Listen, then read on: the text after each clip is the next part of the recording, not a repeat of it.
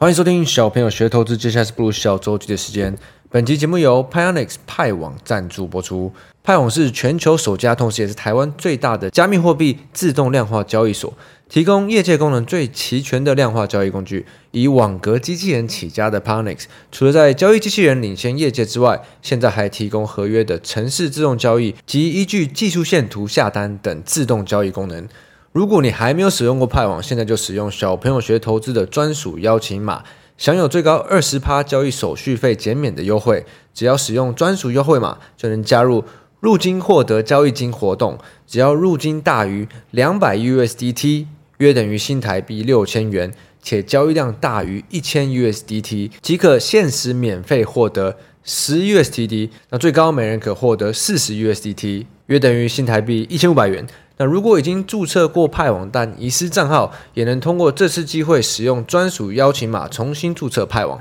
又或者是如果在之前的活动已经使用过艾德恩邀请码注册但没有入金的听众，也不需要重新注册，在活动期间内入金也能够参加活动。那相关链接我就留在下方资讯栏，提供给有兴趣的听众们。最近我不是一直陆续有在分享，我们 EMBA 这学期有一堂课是在讲呃金融市场与投资嘛。那我就觉得这我应该对我来讲很简单，所以我们这组我们小组就是每一堂课的功课大家是分别认领。那我就把很多这一门课的功课都认领。那我之前分享的前几堂课是在讲债券嘛，那债券本来就不是我的专门，所以上课时候讲一些我听不懂东西，呃，我想说应该还好吧。那反正因为我有问题，我可以我可以问大居哥。到这周呢，债券的部分上完了，开始进入股票市场的主题。我们就想说，哇，那对我来讲一定是小 case 啊！我上课还可以可能多发言一点啊，跟老师讨论一下，跟同学讲一下。毕竟我在金融圈也打滚了十来年嘛。结果实际上上到这周的课的内容的时候，老实说，我有点惊呆了。我原本以为我可以呃发言啊，跟同学分享很多啊，结果大部分的时间我发现。我根本插不太上话，因为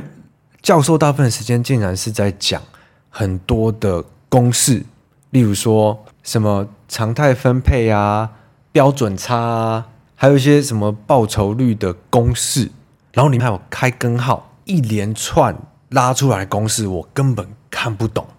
就是我我在我不知道我在金融圈工作时候，我基本上我从来没有用过这些公式，所以我当时就吓到了。我不是本科系的嘛，我不是念金融的，所以我不知道有关金融与投资的学校教的内容竟然是这种东西，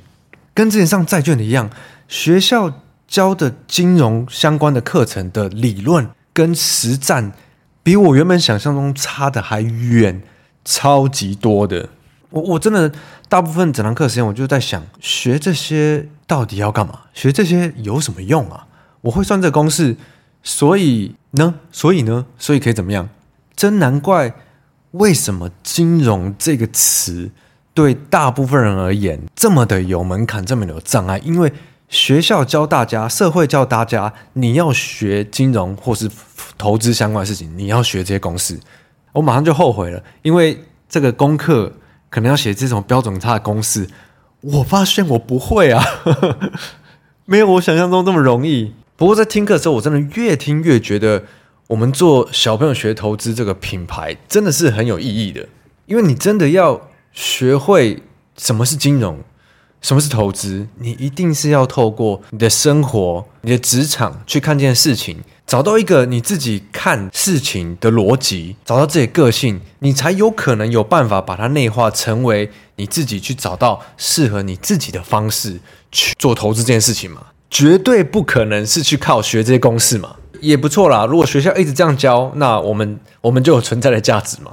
其实我我觉得也不要说学校这样教了，就算呃很多人出社会了，你在寻找一个呃学习投资的方式，我觉得大部分人呢还是很容易的会去找一个让自己越做越忙、越做越心累的方式。那更别说他们有没有这个要找一个适合自己个性的方式的这个想法了。那我觉得我们每次也是在很多的互动中，像这礼拜我有呃两个直播，反正就是有做一些互动的方式，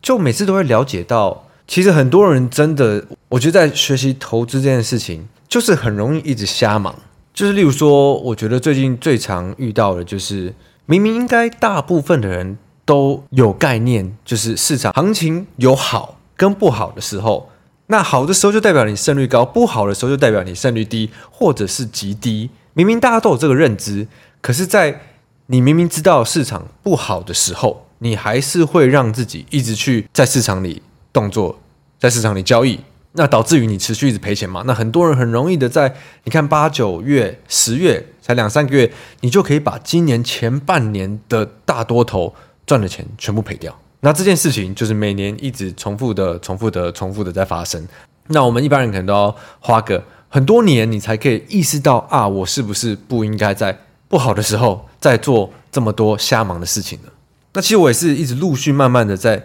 意识到很多这种事情啊，你要重复的跟大家讲，那还不如我把它做成一个系统式的方式，可以让大家自己去找到自己比较适合的方式，那足以慢慢的去学习。所以我呃第三季才花这么多时间去更新的一个呃风中线上面的风度图。那有所谓的风度图，你就可以很明确的用风度图跟策略里面筛出的内容，呃，很准确的自己去判断现在的。行情是好还是不好啊？胜率是低还是高？那你可以去选择，你要在这个环境下积极一点呢，还是保守一点？还是你干脆就是完全不要动作？那我觉得这个所谓的呃，把客观的工具做出来，让大家可以自己明确的判断，真的是很重要。那我也很喜欢大家可以多给我点回馈，所以我才知道要把什么东西优先更新哦。那我是要偷偷工商一下，今年最后一次的月方案是到。这个周末为止，那之后可能一段时间都不会有了。所以如果还没有订阅，你想要可以自己明确的判断行情，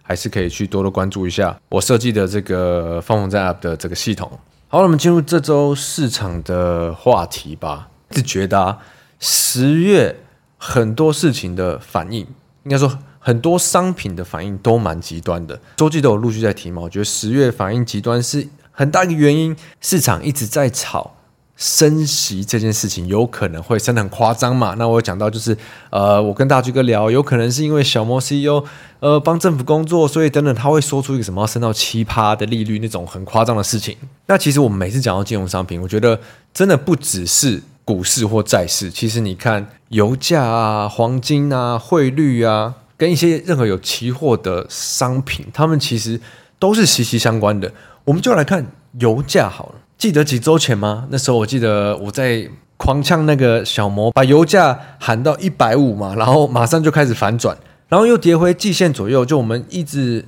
油价正常的时候是在反映全世界对呃景气的预期嘛，世世界经济好，油价就应该会高啊。如果大家觉得世界世界的经济接下来要不好，尤其是几个大国家用油大国家，像是中国嘛，啊，就会相对的油价比较不好。所以，这油价又跌回比较正常的位置，突然又喷上去，是因为是因为又开始打仗了嘛？那油价马上喷上去，是因为市场在预期，哦哟，打仗了，有可能要波及到旁边的这些产油大国，例如说伊朗啊这些相关的，所以油价就先动了嘛。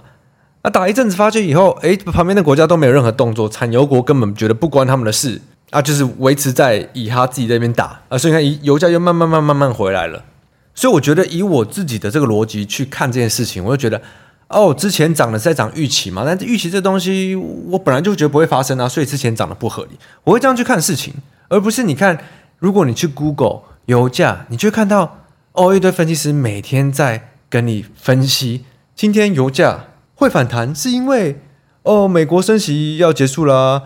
但是战争还在继续啊，又或者是哪个国家的库存多了。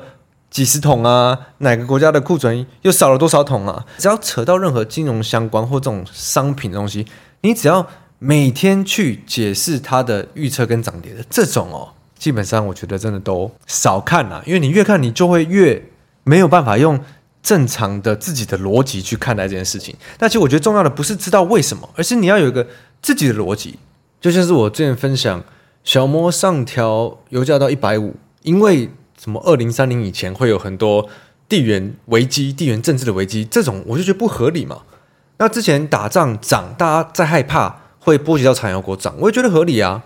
但既然没有波及到，那它又慢慢的跌回来，这个我也觉得合理嘛。那我就很喜欢用这种自己觉得合不合理的一个基准去去看这些东西哦。那当你的合理跟不合理有一个极端，或者是有有一个方向，那它有一个空间可以去想象的时候，那我觉得那种就是比较好的。要么你去交易，或者你要去投资，都是从这边衍生出来的。那我们再看到这周的日本央行，为什么讲到日本央行呢？因为日元现在贬得很夸张嘛。那之前日本央行就一直说他们会把日元大概守在对美元比一百五十块左右嘛。那你也大概有看到。呃，他们政府是有在护盘的。那这周为什么突然呃央央行讲完以后，日元又暴跌呢？虽然他们一直在讲那什么 YCC curve，就是他们要调整什么零点五趴一趴，那个是有点难懂了。可是基本上我自己接收到的解读就是，日本是自己宣布他们呃要放弃继续防守在一百五十元的这个这个 level 啊，因为美国现在的政策影响太大了，他们有点扛不住了。但是其实说穿了，全球大部分的大国家的这个财政政策，最终还是都会被美元影响，因为美元在全球真的太强了，在全世界流通的太多了。只要他们的一个政策还没有明显的转向的时候，其实其他全部的国家都不敢有太大的动作。你看，其实欧洲基本上也是大体也是跟着美国的政策在在走了嘛。那这周美国、欧洲都有宣布，FED 也是宣布这次的会议。不升息嘛？那这是连续第二次公布不升息，所以其实你看，跟我们第二季就开始讲的，现在是升息的尾声。其实这一个件事情一直都没有变动的，变动的是什么？变动的是十月初的时候，小摩的 CEO 跑出来喊一个五趴要升息到七趴嘛。但是你看，把这件事拉掉哦，其实美国 FED 升息是在尾声这件事情下半年。从来没有变过，变的只有金融圈的预期跟人们的恐慌嘛，所以我才一直觉得十月的各种金融商品在反映这件事情，一直让我有一种很极端的感觉。那到目前为止，FED 就是没有继续升息，虽然鲍威尔还是继续的打官腔，对，继续的说哦，可是我们还是继续看呢、如果。通膨变更严重了啊！如果有必要的话，我们还是不排除升息可能性，就是继续打官腔嘛，因为他也不希望市场的预期又擅自拉起来。对，这个市场的预期真的很可怕，他们是很不受控的。但是通常这种事发生的时候，各种商品都会有比较极端的反应嘛。那基本上英国啊、欧洲企业都是宣布他们要开始不继续升息，所以目前是升息应该是。到尾声要停了，只是我们一直还没有得到 FED 的一个很明确的跟你确认说啊，我们之后不会再升息的。那市场上应该很多都是，那市场上应该很大一部分的是在等这一件明确的事吧。我一直都觉得升息是尾声这件事情是没有变过了。那我要怎么去随着市场的变动去调整自己在任何地方操作的剧本才是重点嘛。那美国的财报的部分，我大部分都是每天早上会大概扫一圈啊。那像我最近就特别关注，例如说像苹果的财报是讲服务类的很好啊，可是硬体类的不太好嘛。中国的那一块的销售也不太好嘛。但像高通就有讲到哦，如果是他们在手机晶片的销售这一块开始有慢慢转好的迹象。那我比较喜欢在这些财报里去找一些我比较。Care 的相关的地区啊，或者是字眼，例如说像中国的状况啊，又或者是最近比较常来讲这些啊、呃、消费型电子、手机、PC 这些在慢慢逐渐变好的状况，是不是有实际上讲的这么好？